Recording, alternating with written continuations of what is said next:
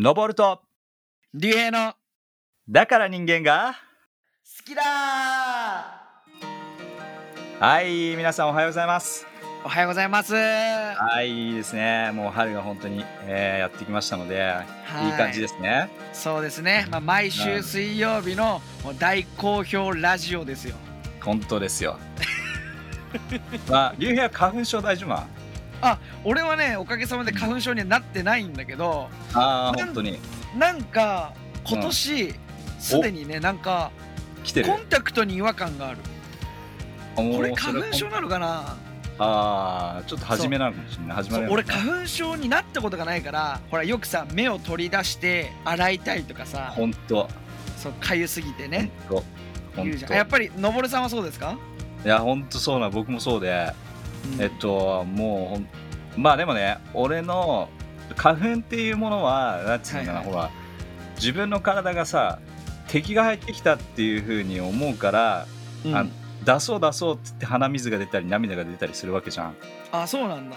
そうそうそう、だからほら、何か体にこう異変、異物が入ってきたせいで、要するに花粉っていうものが異物なわけだよね。はいはい。でそれが体に入ってくるからそれを出そうって言って鼻水とくしゃみが出たりするっていう目が赤くなるっていうことだと思うので、うん。その花粉と敵対してる自分をうまく、うー敵対せずに仲間に取り入れようっていう作戦を今やってるんですよ。それでも精神論の話でしょ？精神から来るとまあそうなんだけどもだからうん受け入れいや体がねやっぱり拒否反応するわけじゃん。勝手にね。うんうんうん。でそれををうまくあの花粉さんよと。うん。私のもとに来なさいっていうような感じで受け入れ体制を今整えてる最中です。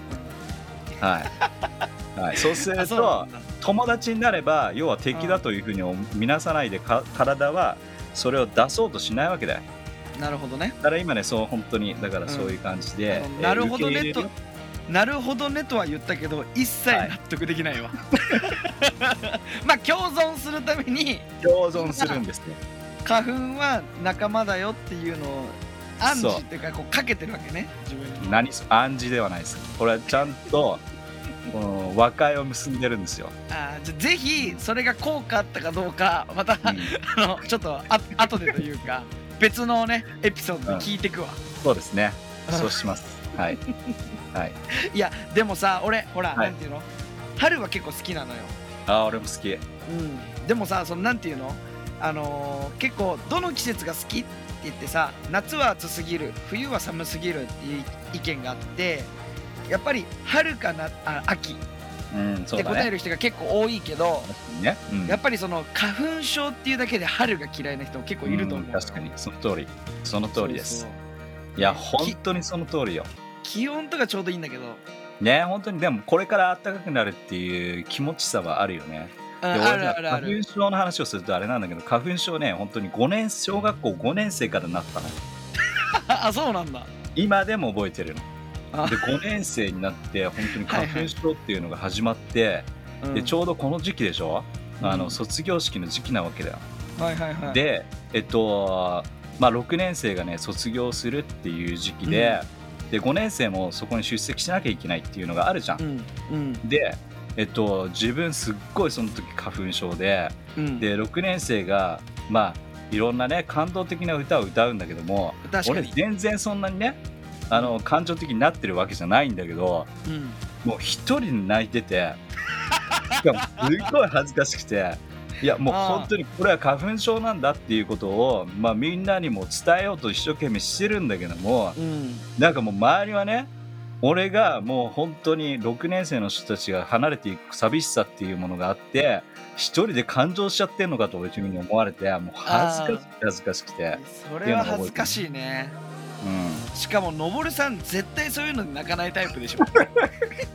いや、感情ありますよ、感情が。あ本当に？心をあ、そう心を。うん。あ本当俺は多分ねのぼるさんのこと知ってる人がこれ聞いてたら絶対泣かないだろうって思ってるよ。あのね、うん。これね、ダメよ、ダメよ。何何何？そこで、そこで人間、なんかね、作り上げちゃうのは。確かにね。自分もね、ちゃんと心があるので、あね。まあ心を動かす。っていうことをねね。したいですよ。うん俺うん俺ほら感動的になるタイプだから。あそうだな。自分の株を上げるっていう。株が上がっていくか知らないけど。最近泣いたのは何なの？なんで泣いた？思い出したんだ。ちょっと恥ずかしいなそれ。ちょっとそれはそれで恥ずかしいね。最近泣いた話ってさ大人になってあんましないよね。いやでも泣く泣くっていうか心を動かされたっていうのやっぱりそれ大切だと思うよ大人になるとちょっとそれがさおかしくなっちゃう、それグッてきて俺うん。マジでうん、なんていうの変なタイミングでな疲れてんのかなとか思う時あるけどちょっと話してみ話してみ。いやまあ何個もあるよ。うん。でも、まあ、うん。映画もちろん俺映画大好きで、週に1本とか見ようと思ってるんだけど、まあ、映画ね、うん。感動的な映画たくさん世の中にあるんで、まあ、それではもちろん泣きます、うん。特に実話だだったりとか人の強さとか、はそういうのをは感じるとやっぱりすごい感動的に映な画、るね。うん、そう。すごくね心が動かされるんだけどうん。なんかあのなんていうの？と何何？色毛ってわかるかな？色が正正常にっていう言い方が正しいのかわかんないけど色が正しく見れてない人にああわかりますそれが見えるサングラスみたいなプレゼントする動画とかああはいはいはい。あとはあるね。はうん。初めてお母さんの声を聞くああるねあるねね。赤ちゃんのなんていうの補聴器みたいのつけて耳が不自由なとかうんなんかそういう技術の発展であのそういうなんていうの？えっ、となんていうんだろうね、えー障害って言い方もあれだけど、うんそれを持ってる人たちがこう みたいなへーってなるシーンを見ると俺もねすっえごい心動かされるねない、ーてか泣いちゃう。ね。もうなんで俺見てんだろうって思うんだけど。いいね。そうそう。あとはなんかなんだっけ飼い主に久しぶりに会ったワンちゃんが気づいてうん。なんか難病で戦ってて入院してたうん。飼い主と3年ぶりに退院して会う。はいはいはい。すごいワンちゃんの喜び方とか見てなんかもう みたいな。結構ちゃんと泣く。いいいい動画だみたいな。マジで。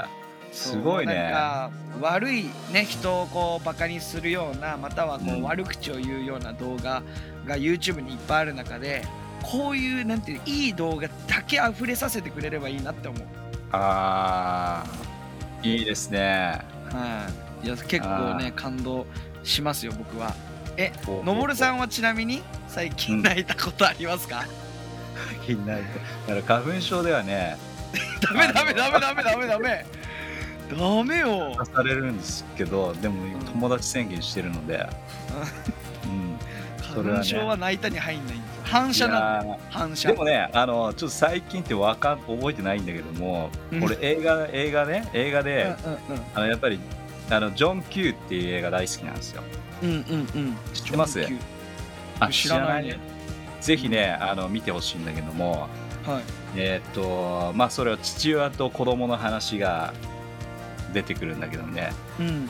あのすごくいい話。なるほどね。俺あんまり言っちゃうとあれだからもあうネタバレになっちゃうのですごくもう感動的になお父さんが子供に伝えるもう最後かもしれないっていう時に伝える言葉の一つ一つがねもう本当にグッときます。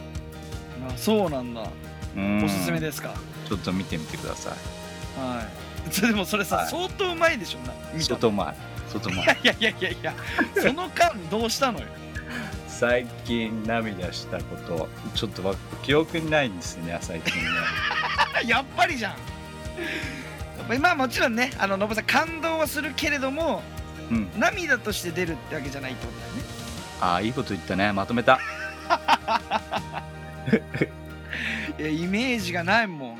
いやでも聞いてみたいねみんなもね。どういうもので最近感動しましたかっていうね。確かに。ぜひあのあのそう。お返事を、お返事？あのそうだね。あのー、あれです。ストーリー自分のね俺高橋隆平と、えーうん。古賀昇のインスタグラムをフォローしてくれれば、そうですね、あのーストーリーのねちょっとアンケートしてみたいと思います実際。うん。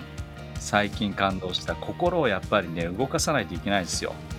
間違いない。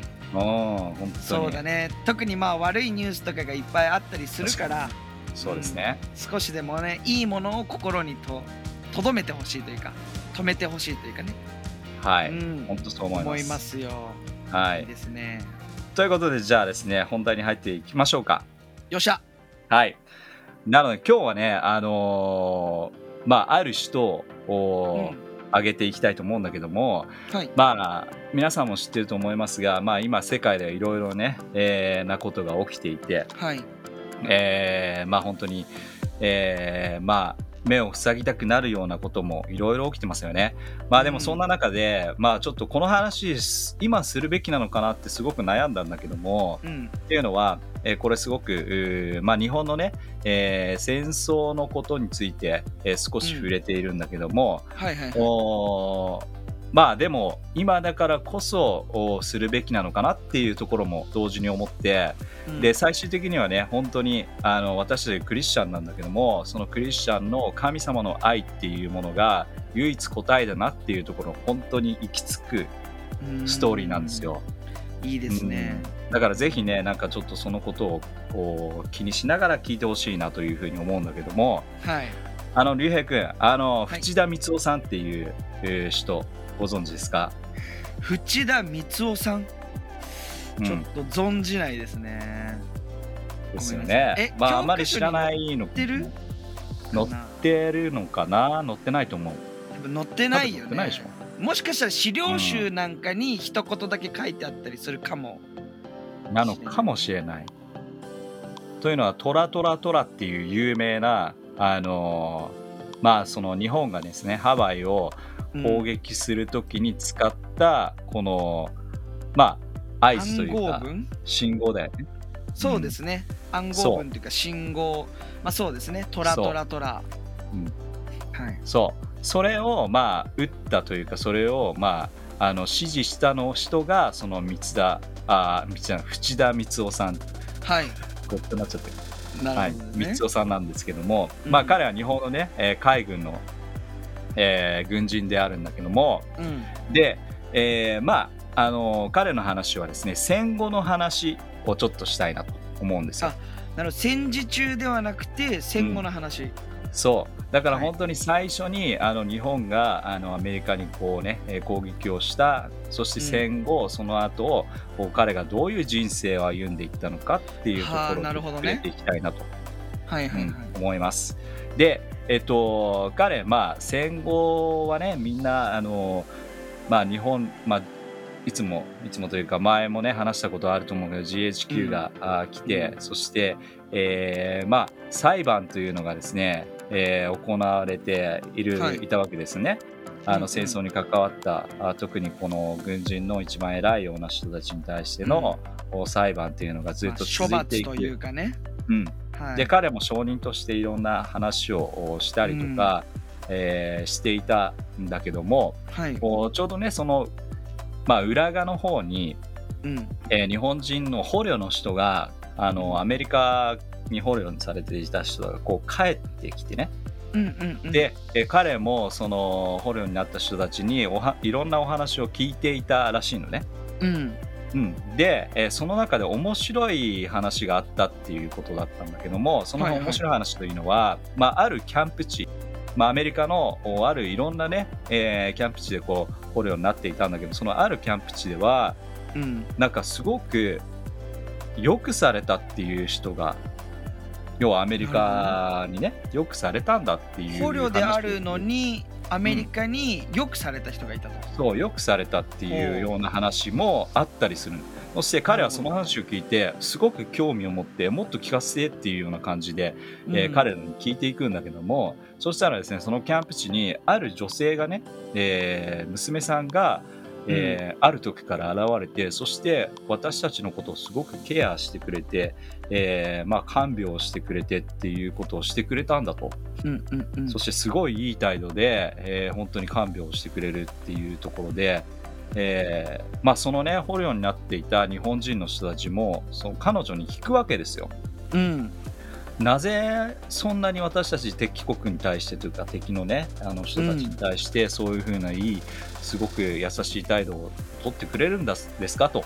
うん。そしたらその女性はねあんまり最初答えなかったんですって。ほうほうほう。ででもしつこく、えー聞いてくるので最終的に答えたんですが、そして何て言ったかというと、おー実は自分のお両親は日本兵によって殺されたんですと。ほうは？って思うでしょここで。まあそれなら日本兵に対して、まあ、悪い扱いをしたくなるよね普通なら。でしょ？みたいな。そう。え？聞かなきゃよかった？みたいな話になるぐらいはいやば？ね。みたいな感じでこね場が凍りつくような感じですよ。うんうんうん。え？っていう。でそしてまた彼女がちょっと話し始めるとどういうことだったのかどういう意味なのかっていうことを話してくれるんだけどもうん。実はその両親は、えーまあ、クリスチャンで宣教師としてですね、うん。フィリピンの方で宣教活動をしていたらしいんですね。うん。であるう家の小屋にこう、まあ、日本兵が来るっていうことでか隠れていたんだけども見つかってしまって、で、まあ、最終的に殺されてしまうんだけどもほうでもその日本兵に、えー最後そのお両親がですね30分だけください時間をくださいっていうことを言うらしいんですよ。ほう。でその30分で彼らは何をしたかっていうとイエス・キリストにお祈りして、えーうん。聖書を読むっていうことをしたっていうことなんだけどもうん。で、えーその女のし女の子娘さんはその話を聞いたらしいんですね、うん最後の30分にそういうことがあったということ。ううん。ん、で、えっと、それでもね、まあ、その話を聞いたからといって、それが何なのよくわからないっていうような感じで思うのが普通だと思うんだけど、のまあそうだよね。ね、うん。わかんないでしょ、意味が。意味わかんないね。それを聞かされたところで、えそれでって祈っただけでしょみたいな。そうなんだけども、その後ね、その、の淵田光夫さんにまた話戻るんだけど、彼が、その後その話を聞いて、まあ、よそれもよあまりよくわからなかったみたいな感じでその後、こう月日が流れるんだけどもはい。ある時なんか自分が街を歩いてたら、えっと、なんかパンフレットをもらったらしくてうん。でそのパンフレットにはえっとまあ、えーアメリカ軍の人の顔がさ載っていて。うん。で、その人、J、えーデデジェイザーさんっていうのかな？デジェイザーさん。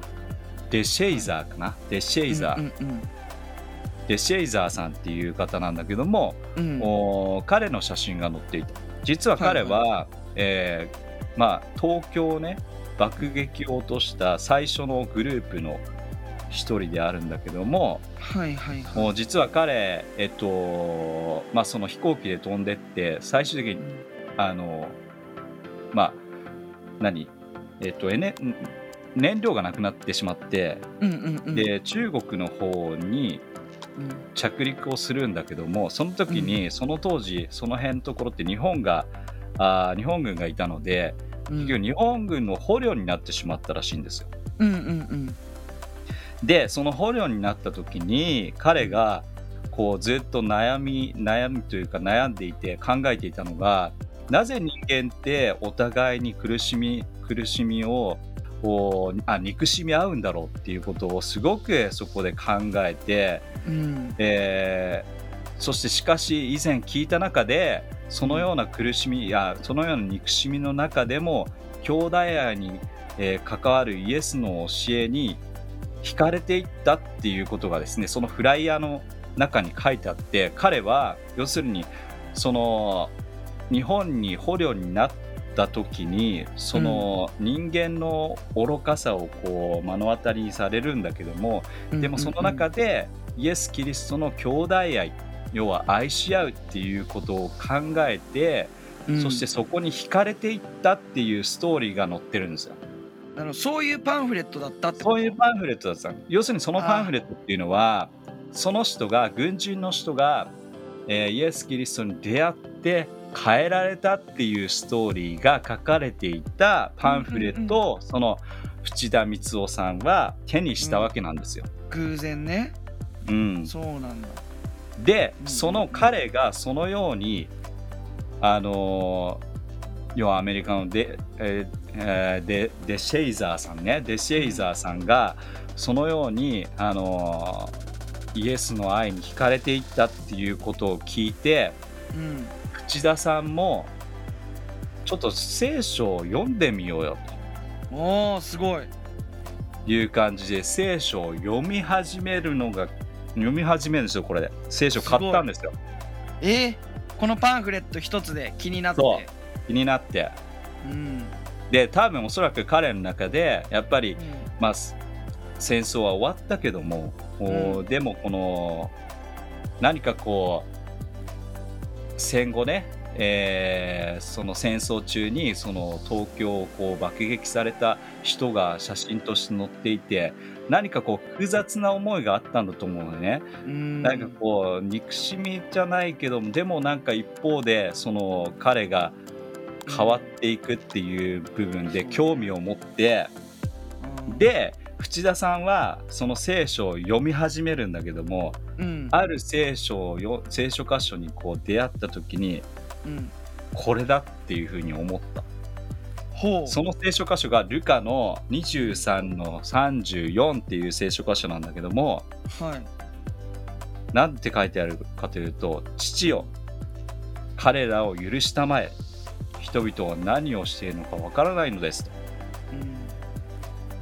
でこの聖書箇所って、えーイエス・キリストが十字架にかかった時にうん、うん、まさに、ね、十字架上の上でうん。自分が悪いことをしてないのにもかかわらず捕まって十字架の刑に、えーなって痛みを伴いながら十字架にかけた人の目の前でうん。彼らを許してあげてください彼らは何をしているかわからないのですっていうことを言った言葉なんですよね。うんうんうんそうだでね淵田さんはこの聖書箇所を読んだ瞬間に全てが理解できたっていうことは要するにあの思い出してください。あの娘さそうだね。娘さんが話を聞いたって言ってたん、娘さんね。話を聞いた時にね、ん。そう両親が日本軍によって亡くなった。でも30分間もらってその30分間でお祈りをしていた。そのお祈りの中でうん。このことを思っていたのかもしれない。そしてまたその娘さんもうん。そのお話を両親が亡くなったっていう話を聞いた後にうん。この聖書箇所っていうのを知っていたがためにうん。日本兵に対して、ね、恨むんではなく何かを悪で悪を返すのではなくてはい。悪を善をして、えーもてなすっていうことをやったんじゃないかっていうことで一気にまあうん。なんつうのメイクセンスっていうかもうん。納得するね。う納得したわけですよ。わかるみたいな感じでね。分かった瞬間みたいな。つながったみたいな。そうつながったん。点と点がつながった線になったっていう間違いその時だそしてその日彼はイエス・キリストを迎えると。ほだからう藤田さんこの時あこれこそ自分が必要なものだって言ってうん。神様に、えー神様を受け入れるんですね。うん。で話はこれだけで終わるんではなくて、えー彼は実はアメリカにね、えー何度も何度も行くんですよ。うん。で、えーただ行くだけではなくて伝道に行くんですよ。すごい。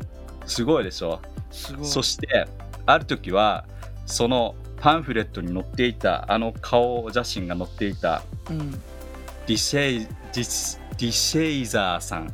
うん。とも一緒に直接会って一緒に伝道をするというすでもごい面白い何がすごいかっていうとうん。数年前までは敵同士。本当だね。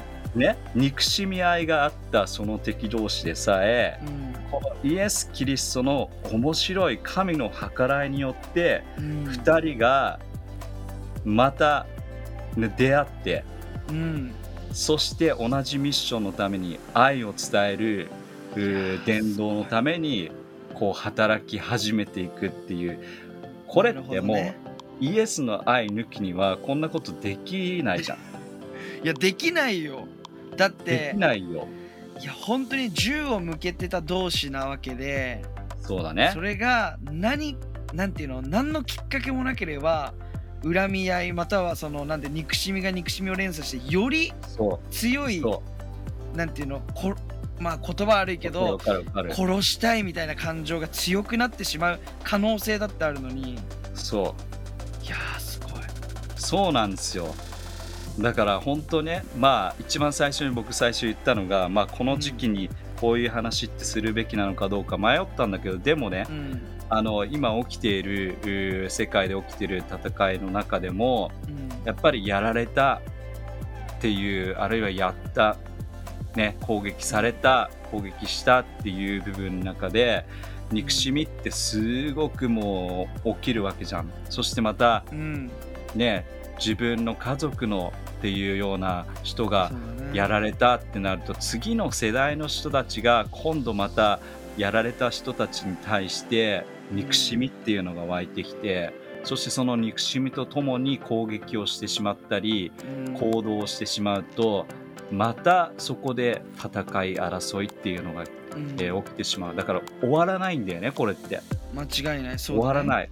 でもこれって平和を本当に求めるんであれば終わりをしなきゃいけない。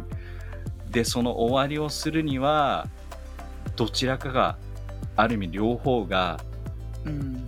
あーこのね私たちがよくクリスチャンの中で言う手放すっていう許し合いっていうことをしていかないといけないんだけどもそれって自分で許そうって言ってもできないんですよ。でき自分の力じゃとてもじゃないけど許せない。できない。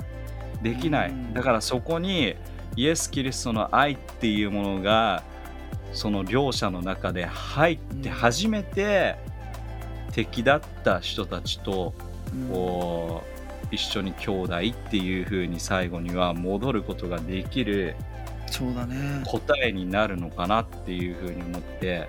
うん。でかといってね今起きてることに対して別に綺麗に話して綺麗に話しすぎだっていう風に思われるかもしれないしうんうんうん。なんだけどもでも世界が本当にね最終的に、まあ、今の戦いの話だけじゃなくて世界が本当にうん。平和になるっていうところをこう考えた時にはうん。やっぱりイエス・キリストの愛っていうものを人々人それぞれがみんな知っていくことによって、兄弟姉妹になっていくのかなっていう。う、ん。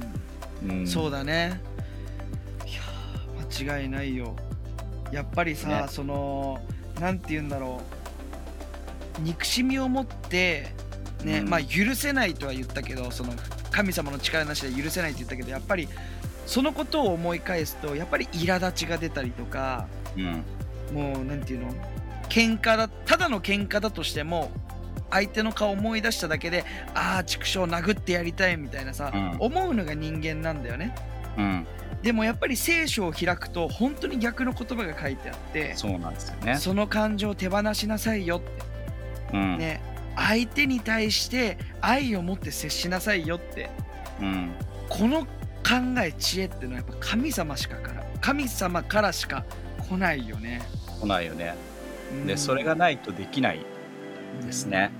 本当に。神様抜きではこれを頑張ってやったところでうん。頑張ってやっちゃうのであの、ね。綺麗なただねあのうんそんな話になっちゃうけどうんまあ確かにね今起きてることを自分が今目の前にそういうものが起きていたらうんはあのいろんな感情があってそこまで考えることって難しいんだろうけどもいうん。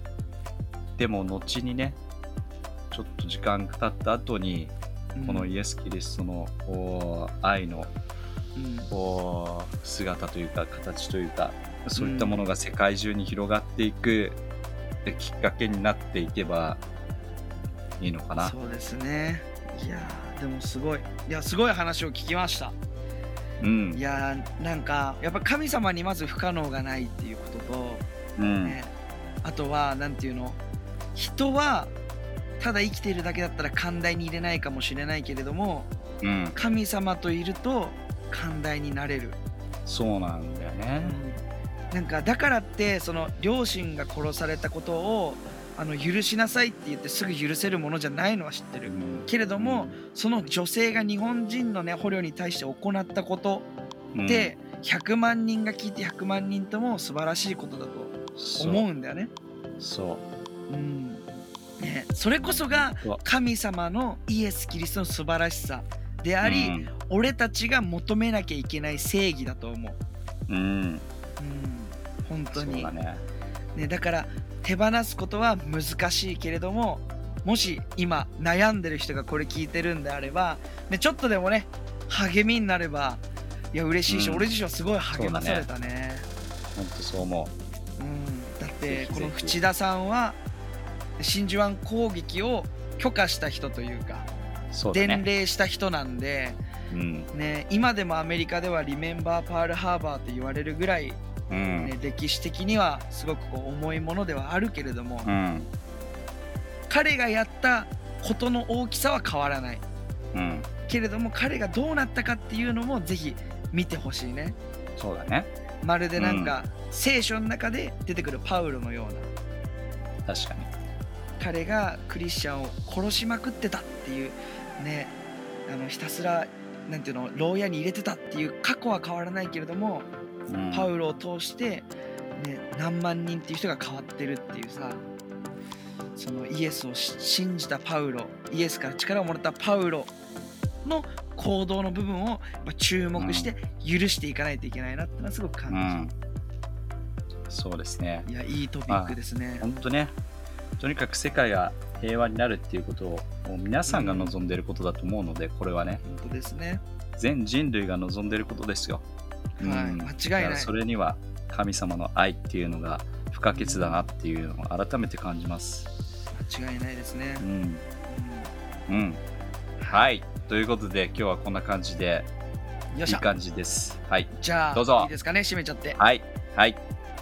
来週もまた聞き逃せないではい。じゃあまた来週お会いしましょう。はーい。またね。バイバイ。はいまたね。バイバイ